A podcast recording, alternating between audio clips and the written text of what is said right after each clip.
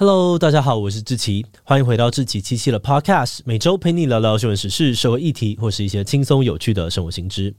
那今天这一集我们要来聊聊的主题是原住民加分制度。前阵子跟原住民相关的争议又开始比较频繁的浮出台面，像是台大的言论自由月校内布条出现了火冒四点零五丈字眼，影射原住民加分三十五 percent 的制度。更早以前的大嘻哈时代二，又来自台大医学系的选手陈金元，在歌词唱到：“想要念医学系，你的大考分数得破表。”有人成了一点三五，还是没我高。种种事件呢，都引起了很多原住民还有网友的不满。随着争议延烧，网络上面也出现了很多关于原住民加分制度的讨论。有些人觉得这个制度的利益良善哦，但也有人认为这个制度其实根本没用，甚至还会带来更多的问题。这集我们想要借着这个机会，透过一些研究调查还有数据资料，来看看这个加分制度存在的目的到底是什么，有没有获得什么实质的成效呢？今天就让我们一起来聊聊原住民加分制度吧。不过在进入今天的节目之前，先让我们进一段工商服务时间。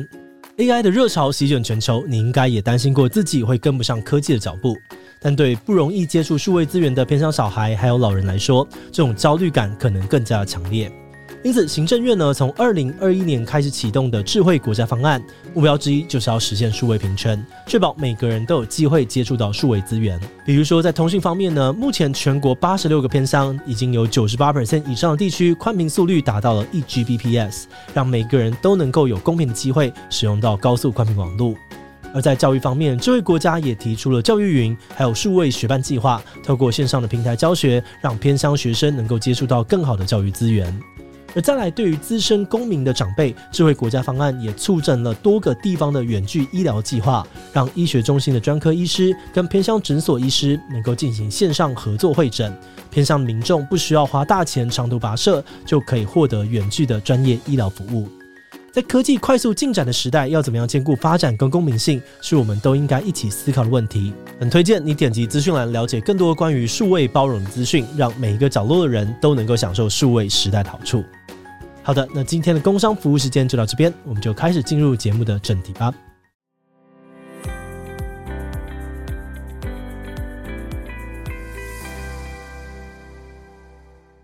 原住民加分制度的正式名称其实是《原住民学生升学保障办法》，这个制度已经存在很多年了，途中也经历过多次的修改。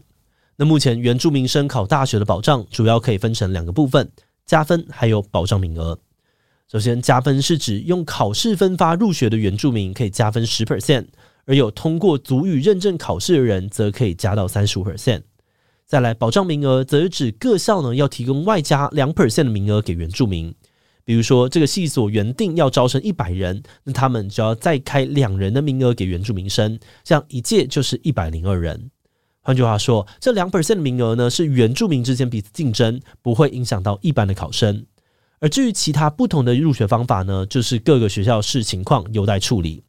那这个保障制度的目的大致也分成两个方向：首先是保存原住民文化，也就是用上好大学当做诱因，让年轻原住民跟他们的父母更重视、更愿意去学习族语，打好保存文化的基础。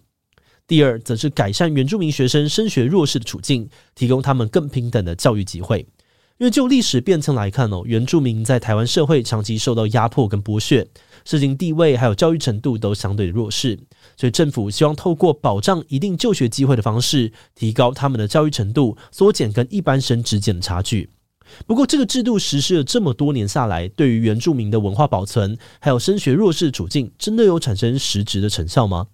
首先，在保存原民文化之上呢，这个加分制度哦，在搭配其他的族语政策以及民间人士的推动，族语认证的报考人数确实有在增加。那如果以比较近期的数据来做比较，我们可以看到，从二零一七年到二零二一年，报考人数确实一年比一年多，特别是在二零二一年有明显的成长，总共有四万多人报考，通过的人数也破纪录哦，有将近一点四万人。不少的学者认为这是一个很好的现象。他们表示，文化的根基在于语言，而现在很多的年轻原住民可能终其一生都没有机会认识到自己的文化，而族语认证的制度至少提供了一个契机，让他们多少去接触族语，总比完全没有接触过好。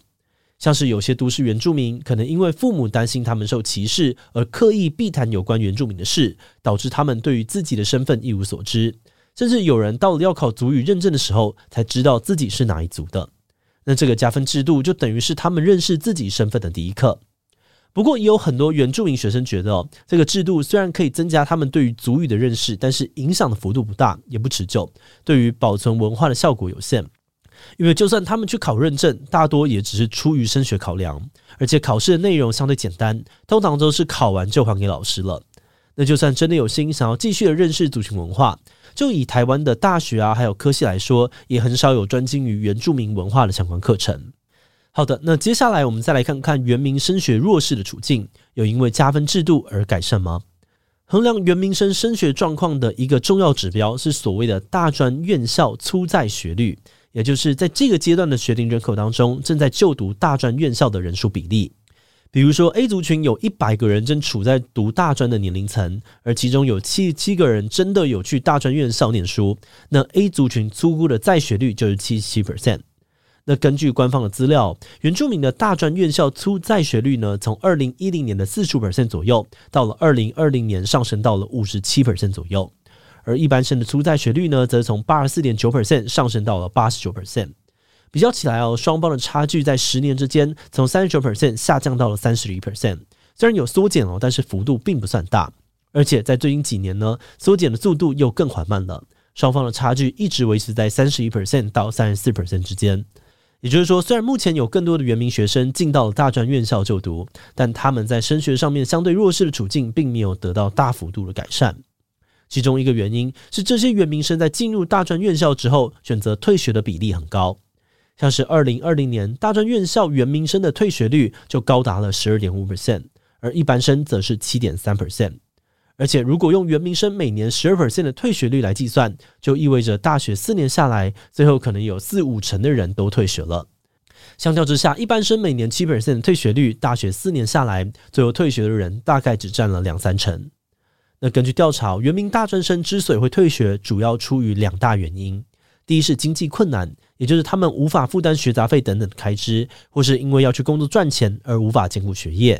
第二则是适应困难，有些透过加分制度入学的原民生跟一般生在学业程度上面有差距，在学习的过程当中可能会有蛮大的课业压力，或是跟不上课业进度的问题。此外呢，有些人则是因为文化冲击，或是遇到大大小小的歧视，难以适应校园生活，最后决定退学。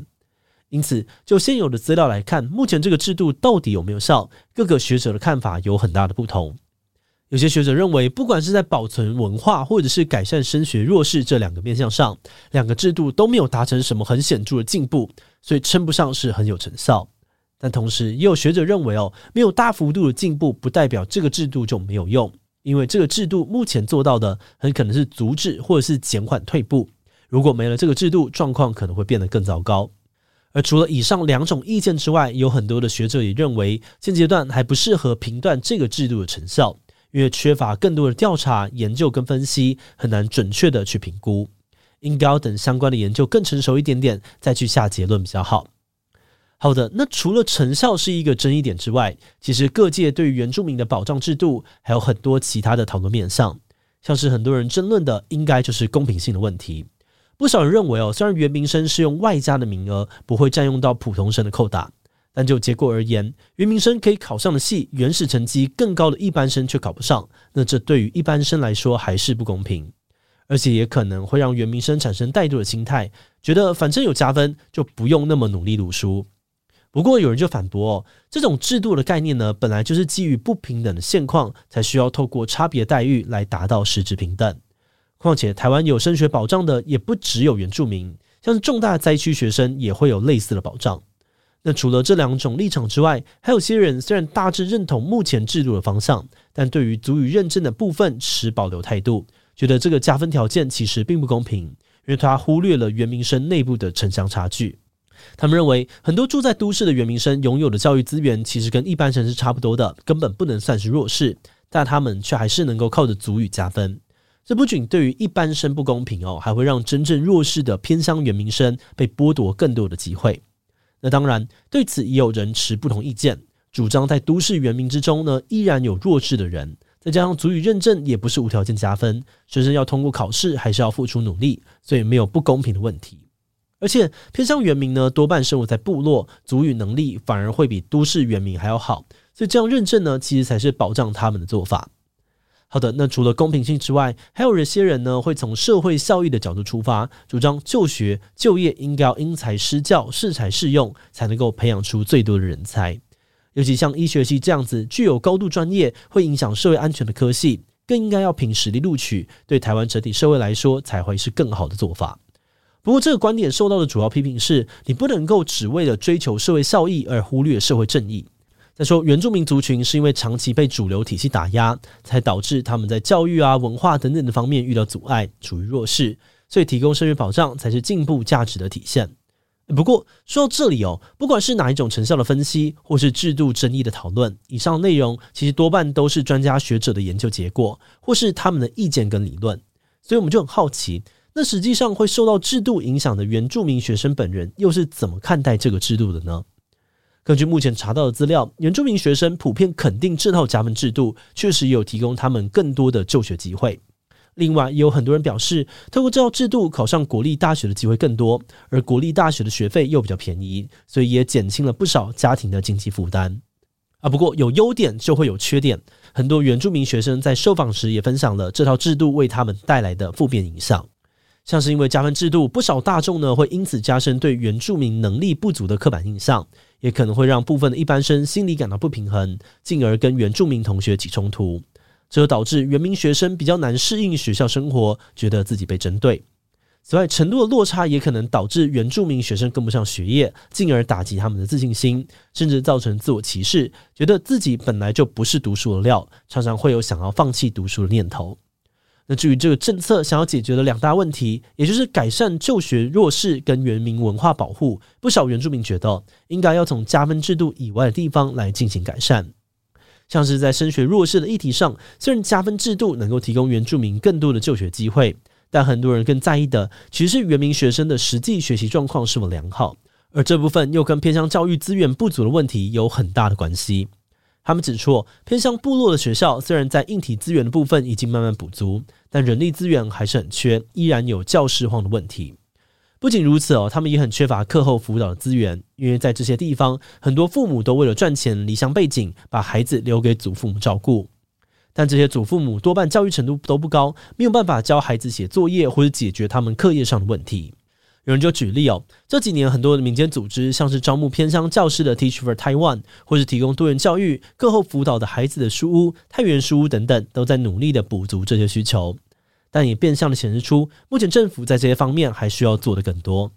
而至于保存文化的部分，很多原住民学生则认为，在原住民文化很多都是口耳相传的情况之下，让更多人去学习使用族语，确实是很关键的基础。可是更重要的，应该还是要从根本上去增加族人学习族语的动机，消除他们对于讲族语的抵触心理。比如说，可以透过影剧作品等等的方式，去增加大家在日常生活当中使用族语的机会，增加原住民的民族认同感，改变社会对于原住民的歧视问题。